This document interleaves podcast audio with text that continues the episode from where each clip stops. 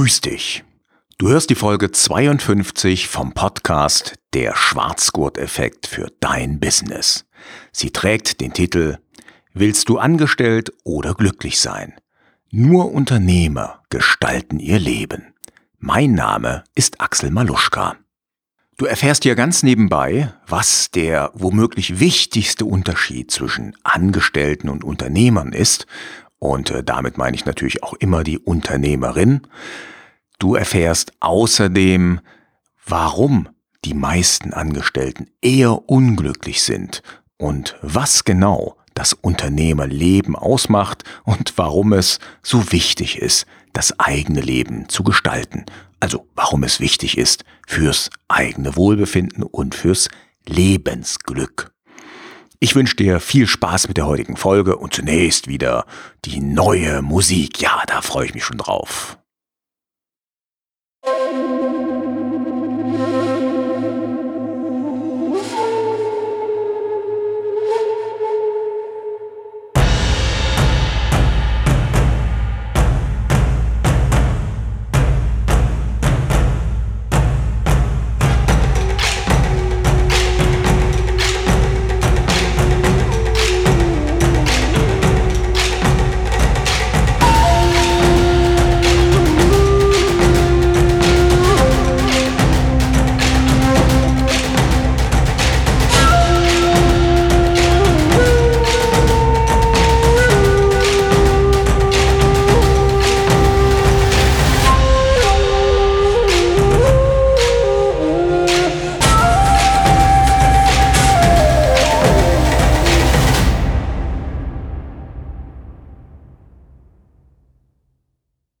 Weiß natürlich nicht, ob du angestellt bist oder schon Unternehmerin. Ähm, das schon habe ich deshalb gesagt, weil die meisten Menschen ja doch als Angestellte ihren Berufsweg starten und dann später sich vielleicht selbstständig machen oder etwas gründen oder eben als Unternehmerin direkt durchstarten. Vielleicht auch, weil du ein bestehendes Unternehmen übernimmst. Ich will dir aber vorab sagen, was für mich oder ja, wer für mich die meisten Angestellten sind, also wie sich das Thema Angestelltsein für mich darstellt, was genau ich meine und wen genau ich meine. Mit Angestellten meine ich Menschen, die einen Vertrag unterschreiben, in dem sie, ja, ich sag mal, eine Wochenarbeitszeit festlegen, indem sie also Lebenszeit hergeben und eintauschen gegen Geld. Und meistens ist in diesen Verträgen auch geregelt, dass beispielsweise der Chef dir gegenüber Weisungsbefugnis hat. Also er kann dir sagen, womit du dich beschäftigen sollst. Manchmal sagen Chefs sogar noch, wie du bestimmte Aufgaben erledigen sollst. Also sie machen das sogenannte Mikromanagement. Und solche Chefs, also die finde ich besonders schlimm, weil die nicht kapiert haben, wie Menschen gerne und wirklich auch gut arbeiten. Das heißt, das Thema Motivation ist diesen Chefs offensichtlich fremd. Sie folgen dem Sprichwort Vertrauen ist gut, Kontrolle ist besser, was ich für absoluten Quatsch erachte.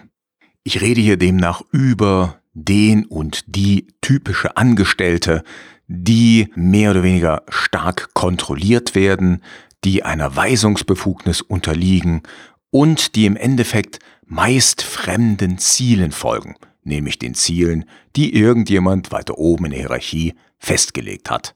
Für mich sind diese Menschen, für mich sind diese Angestellte, ich sage jetzt mal, Teilzeit entmündigt, weil sie eben Teilzeit betroff, äh, bezogen auf die Lebenswoche oder auf die normale Woche und äh, in dieser Woche geben sie halt, hm, ich sag mal, 40 Stunden ihres Lebens her, um eben Geld zu erhalten. Sie arbeiten meistens, ähm, ja, ich sag mal, äh, nicht sehr sinnerfüllt.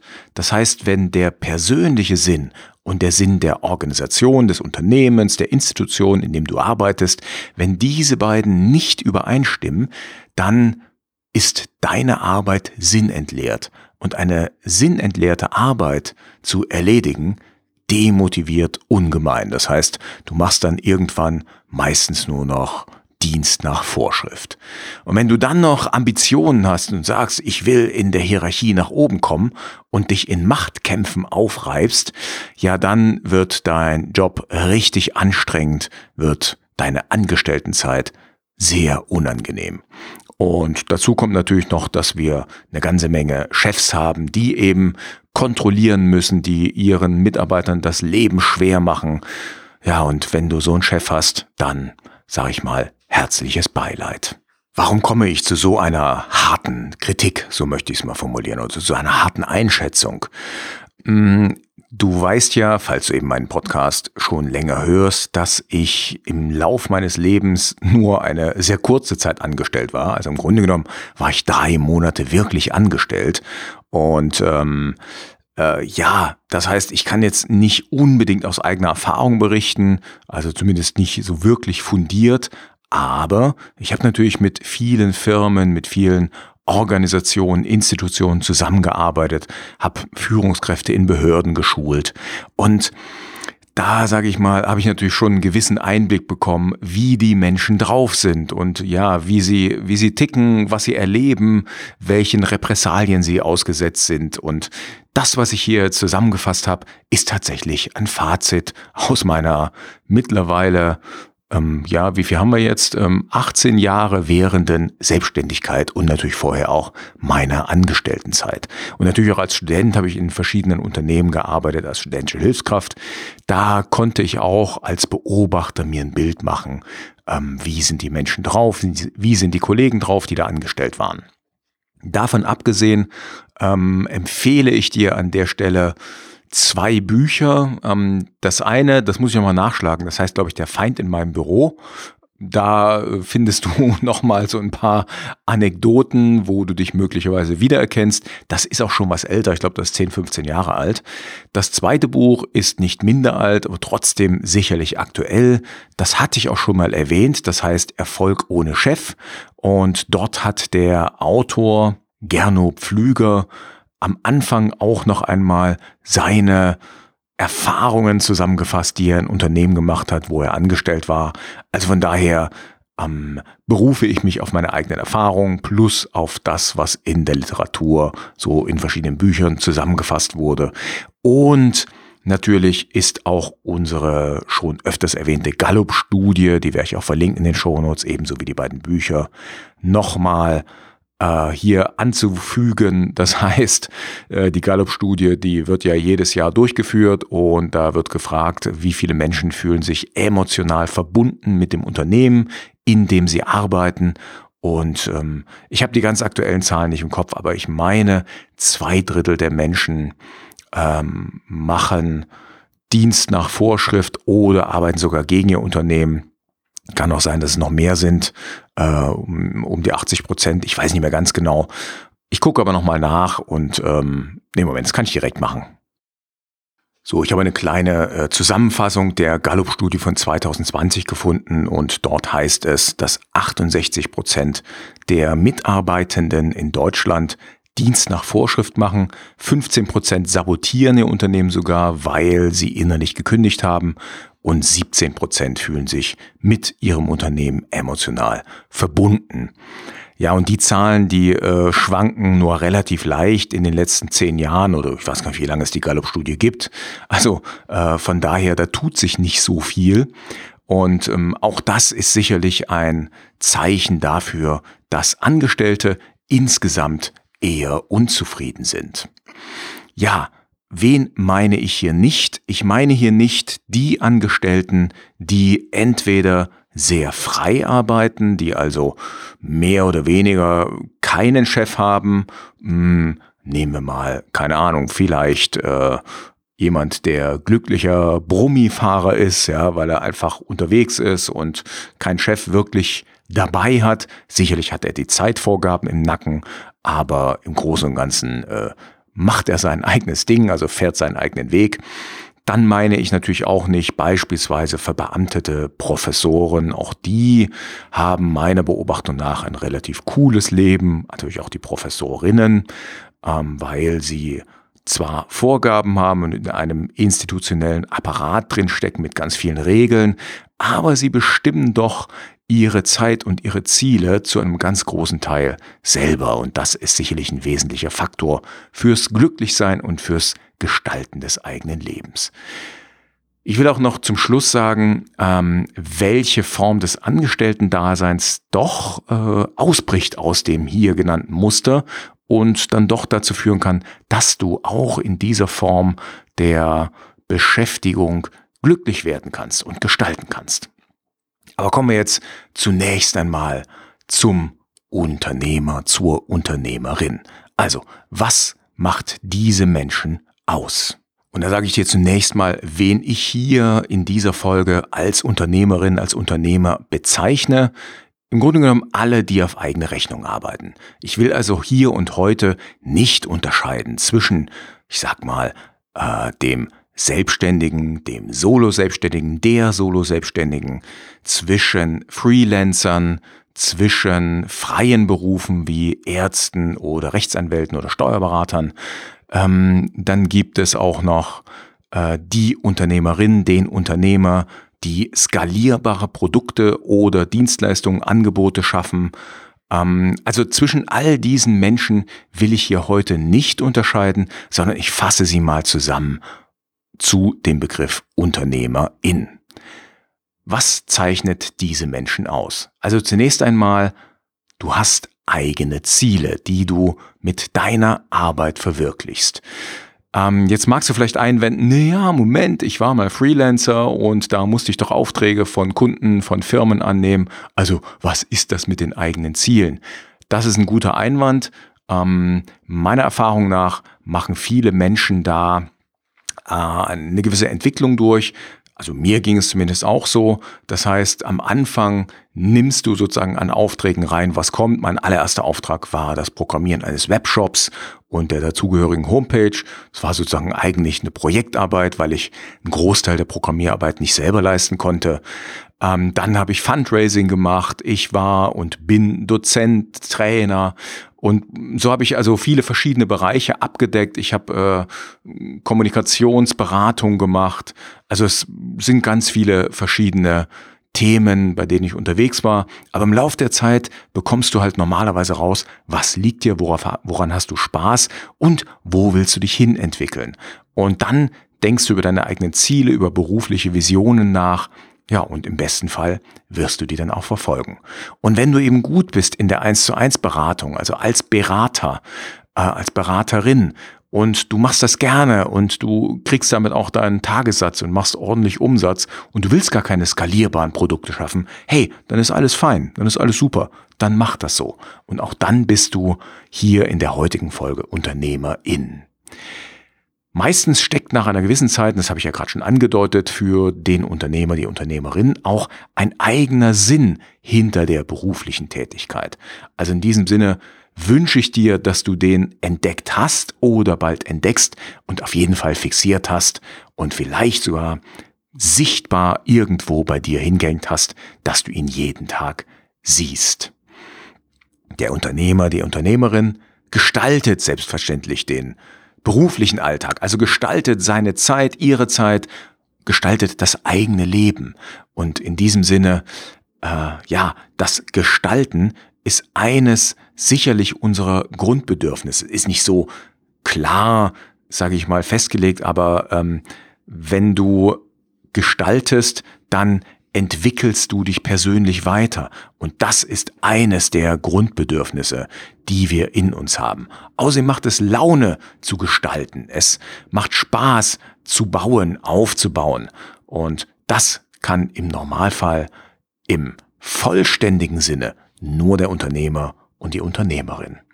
Gleichzeitig ähm, ist es heutzutage so, dass du als Unternehmerin entdeckst. Das heißt, du erforschst sozusagen Terrain, du erforschst, ob etwas geht, du erforschst den Markt, du erforschst deine Kunden, du erforschst den Prozess der Produktentwicklung und in diesem Sinne Stichwort agiles Arbeiten, schaust du, was geht, was geht wie schnell, was dauert wie viel Zeit und das sind alles für mich sozusagen Forschungsaufgaben, denen ich super gern nachgehe, wo ich Bock drauf habe, wo ich eben herausfinden will und wo ich über agile Arbeitsweisen eben auch meinen Tag gestalte und ja, wo ich so ein bisschen der Entdecker, derjenige bin, der nach Möglichkeiten sucht, sie testet und dann eben äh, das, was funktioniert, beibehält und was nicht funktioniert, wieder über Bord wirft.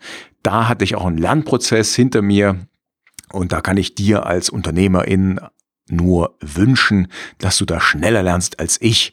Äh, ich habe manche meiner ja, ich sag mal, Angebote, die nicht gelaufen sind, viel zu lange online gelassen. Ja, ich mache ja Online-Business. Habe die viel zu lange online gelassen, anstatt die frühzeitig einzustampfen und was Neues zu bauen. Also da habe ich gelernt und da wünsche ich dir, dass du schneller unterwegs bist. Was heißt schnell unterwegs sein? Naja, also ich habe manche meiner Angebote ein bis zwei Jahre online gelassen, obwohl sie praktisch nicht nachgefragt wurden. Ähm, da müsste normalerweise, ich sag mal, ein halbes Jahr ausreichen, um zu testen, ob das Ganze funktioniert oder nicht. Der Unternehmer, die Unternehmerin verbessert die Welt der eigenen Kunden. Das heißt also, das, was sozusagen eins unserer wichtigsten Antriebe ist, nämlich anderen Menschen zu helfen, das leistest du natürlich als Unternehmerin. Jetzt kannst du einwenden, ja Moment, was ist denn mit Pflegeberufen, was ist denn ähm, ja mit mit Ärzten? Na gut, Ärzte fasse ich jetzt als Unternehmerin hier zusammen, aber beispielsweise bleiben wir beim Pflegeberuf oder auch bei Lehrern, die angestellt sind. Hm, ja, auch diese Menschen helfen anderen direkt, aber da fehlt dann doch, zumindest im Pflegeberuf, manchmal der gestaltende Aspekt, also für mich zumindest. Wenn du aber sagst, nee, ich will Menschen direkt helfen äh, und ich muss gar nicht so sehr gestalten, okay, dann kann es sein, dass du dich als Angestellte, als Angestellter in deinem Beruf doch wohlfühlst und du das gar nicht so krass sehen musst, wie ich es hier darstelle. Der Unternehmer, die Unternehmerin lebt weitestgehend, hoffentlich, selbstbestimmt. Das schaffst du natürlich nur, wenn du jetzt nicht in einem Gründerteam bist oder eben Kompagnons, einen Kompagnon, Kompagnons hast und du dich wieder von so einem Alpha-Tier beherrschen lässt. Also ich habe da schon erlebt, Gründerteams, wo ein Typ sehr dominant war und der andere hat sich dann mehr oder weniger untergeordnet oder die haben sich in einem Kampf aufgerieben. Also von daher, äh, für mich ist eben der Solo-Unternehmer tatsächlich der Idealzustand, denn dann kann ich über meine Zeit selbst bestimmen. Ich bestimme vor allen Dingen dann auch, nach einer gewissen Zeit zumindest, mit welchen Menschen ich mich beschäftige, mit welchen Menschen ich meine Zeit verbringe. Und ähm, hier empfehle ich dir meinen Blogbeitrag, den werde ich in den Shownotes auch verlinken. Ich habe mal vor Ewigkeiten einen Beitrag geschrieben, äh, die einzige Frage, die sich glückliche Menschen stellen und jetzt nehme ich mal die Frage vorweg, mit wem verbringe ich wie meine Zeit? Das ist die Frage. Und im besten Fall fragst du dich auch noch nach dem Warum oder dem Wozu. Wozu verbringe ich meine Zeit mit den Menschen und mit dieser Tätigkeit? Und wenn du diese Frage beantworten kannst und sie dir jeden Tag stellst, hey, dann bist du auf einem guten Weg, glücklich zu sein. Ja, und dann möchte ich auch noch äh, zwei Punkte beim Unternehmer, bei der Unternehmerin anmerken, warum diese Menschen glücklicher sind. Erstens mal, na klar, du hast ein, eine höhere Chance auf mehr Kohle, also auf den höheren Verdienst. Hm, bei Angestellten und das Recht natürlich bei Beamten, da ist es so, dass du natürlich, weißt du selber, falls du angestellt warst, da gibt's äh, eine gewisse hm, Gehaltssteigerung jedes Jahr, im besten Fall. Ich habe aber auch schon Unternehmen erlebt, dort haben die Leute zehn Jahre das gleiche verdient. Äh, und zwar nominell das gleiche, das heißt, äh, das wird dann in Kauf, um Kaufkraft bereinigt, sinkt dein Gehalt jedes Jahr. Hm, ansonsten kannst du dir im Normalfall ausrechnen, wann du wie viel verdienst. Und wenn du dann vielleicht einen Karrieresprung machst, ja, da wird dann dein Gehalt natürlich auch steigen entsprechend. Äh, bei Beamten kannst du dir schon heute ausrechnen, wie viel verdiene ich in 20, 30 Jahren. Ich würde ehrlich gesagt sterben vor Langeweile, wenn mein Leben so strukturiert wäre. Und ich möchte noch eins anmerken, als Unternehmerin bist du natürlich auch verantwortlich. Und zwar nicht nur für deinen Verdienst und für die Zeit, die du aufwendest, sondern auch für deine Misserfolge, für deine Fehler. Und letztendlich musst du im Normalfall dafür gerade stehen. Das heißt also, ähm, wenn du Fehler machst, wenn du Scheiße baust, auf Deutsch gesagt, dann kann es sein, dass du die eingesetzte Arbeit, dein eingesetztes Kapital, deine eingesetzte Zeit komplett verlierst. Naja, verlieren kann man sie nicht, aber sag mal, dass du keine Ergebnisse hast oder nicht die gewünschten Ergebnisse. Dass du umsonst gearbeitet hast, also im Sinne eines erwarteten Ergebnisses. Ganz umsonst hat man natürlich nie gearbeitet, weil du hast Erfahrung gesammelt, aber ähm, naja, wir machen das natürlich auch, um irgendwo Ergebnisse zu erzielen und letztendlich damit auch Geld zu verdienen. Wenn du Unternehmerin bist, dann habe ich schon gesagt, für mich ist die Idealform als Solo-Unternehmerin unterwegs zu sein. Die einzige Möglichkeit, wenn du Mitarbeiter hast, ähm, wie du dann im Kreise der angestellten Mitarbeiter glücklich bist, ist, wenn du diese Mitarbeiter in Form von agilen Teams beschäftigst. Also wenn du denen weitgehende Freiheit gibst. Und zwar die unternehmerische Freiheit. Die dürfen entscheiden, wie viel sie arbeiten, wann sie arbeiten, zu welchem Geld sie arbeiten, wie sie arbeiten und so weiter. Also im Endeffekt, wenn der Angestellte wie ein Unternehmer oder die Angestellte wie eine Unternehmerin agieren kann, dann ist das der Optimalzustand. Das Problem ist, wenn du von Teilzeit entmündigten Angestellten umgeben bist, bist du von unglücklichen Menschen umgeben und dann kannst du als Unternehmerin nur bis zum gewissen Maß glücklich werden, weil das Unglück der anderen färbt immer auf dich ab. Für mich ist die Lösung, ich arbeite mit Freelancern zusammen, mit anderen UnternehmerInnen, die ebenso drauf sind wie ich und wir bilden sozusagen zeitweise, zeitweise Teams, wir arbeiten in Projekten zusammen und ja, das ist für mich die optimale Lösung. Und eines möchte ich zum Schluss noch anmerken, alle Werte, die in einem Land geschaffen werden, alles, was letztendlich dann verteilt und, ja, ich sag mal auch verwertet wird, stammt von Unternehmern, UnternehmerInnen. Jetzt kannst du natürlich einwenden, ja, Moment, was mit Kunst und Kultur? Für mich sind Künstler auch Unternehmer und Unternehmerinnen, weil sie etwas schaffen, weil sie etwas kreieren. Und ähm, zwar teilen sich dann manchmal mit Managern rein, die dann äh, bestimmte Aufgaben des Unternehmers übernehmen, aber im Großen und Ganzen sind Kreative für mich ebenfalls Unternehmer beziehungsweise Unternehmerinnen. Und wie gesagt, alles, was letztendlich die Politik verteilt, alles, wovon Verwaltung zehrt, wovon auch mh, hm, Lehrer, mh, hm, Professoren etc bezahlt werden. Das sind alles die Werte und die verwerteten Ergebnisse, die Unternehmer und Unternehmerinnen geschaffen haben. Ähm, denk mal über den letzten Punkt, den ich hier gerade gesagt habe, vielleicht ein kleines bisschen nach. Ich finde in unserer Gesellschaft hier in Deutschland die Rolle der Unternehmer oder das Image des Unternehmers, der Unternehmerin nicht in Ordnung. Ich finde, äh, dass wir hm, gewissermaßen schräg angeschaut werden. Wir sind alle profitgeil und was weiß ich, was uns noch alles unterstellt wird. Und ähm, da verwechseln viele Leute den Unternehmer, die Unternehmerin mit verwaltenden Gesellschaften, also mit großen Gesellschaften, die sich auf dem Erfolg vergangener Generationen gewissermaßen ausruhen und den eigentlich nur noch verwalten und immer mal wieder so ein kleines bisschen eine Neuerung reinbringen in den Markt. In diesem Sinne hoffe ich, dass du meine Ansichten, ähm, ja, ich sag mal zumindest verstanden hast, vielleicht auch nachvollziehen kannst. Du musst sie nicht teilen, aber ich wollte dir heute mal äh, so einen kleinen Impuls geben in die Richtung, dein Weltbild vielleicht mal so ein kleines wenig zu äh, erneuern. Na, erneuern ist vielleicht das falsche Wort, aber ihm zumindest mal irgendwo an einer Stelle einen kleinen neuen Anstrich zu verpassen. Und zum Schluss habe ich noch etwas Besonderes für dich. Ich habe ja, glaube ich, schon mal erzählt, dass ich derzeit an meinem ersten Kurs zum neu aufgestellten Angebot baue. Der Kurs heißt natürlich so wie hier der Podcast, der Schwarzgurt-Effekt für dein Business.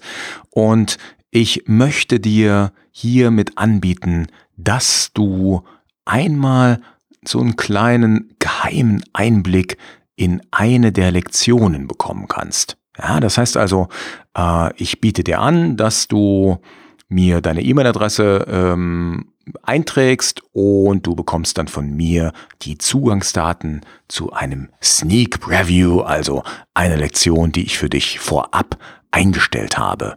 Und ähm, die Seite oder die Möglichkeit, wo du dich eintragen kannst, die findest du auf maluschka.com schrägstrich ppv.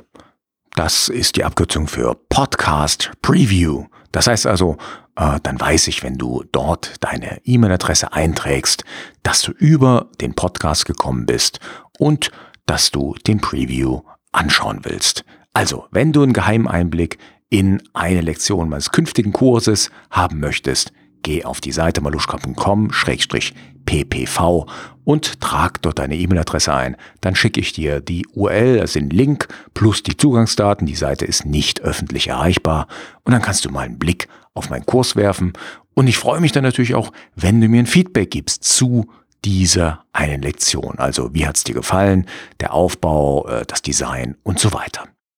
Die Show Notes, also sprich äh, die erwähnten Links und auch ähm, alles, was rund um die Episode wichtig ist, findest du unter maluschka.com schrägstrich 052 maluschka.com ja, maluschka.com slash 052 für die 52.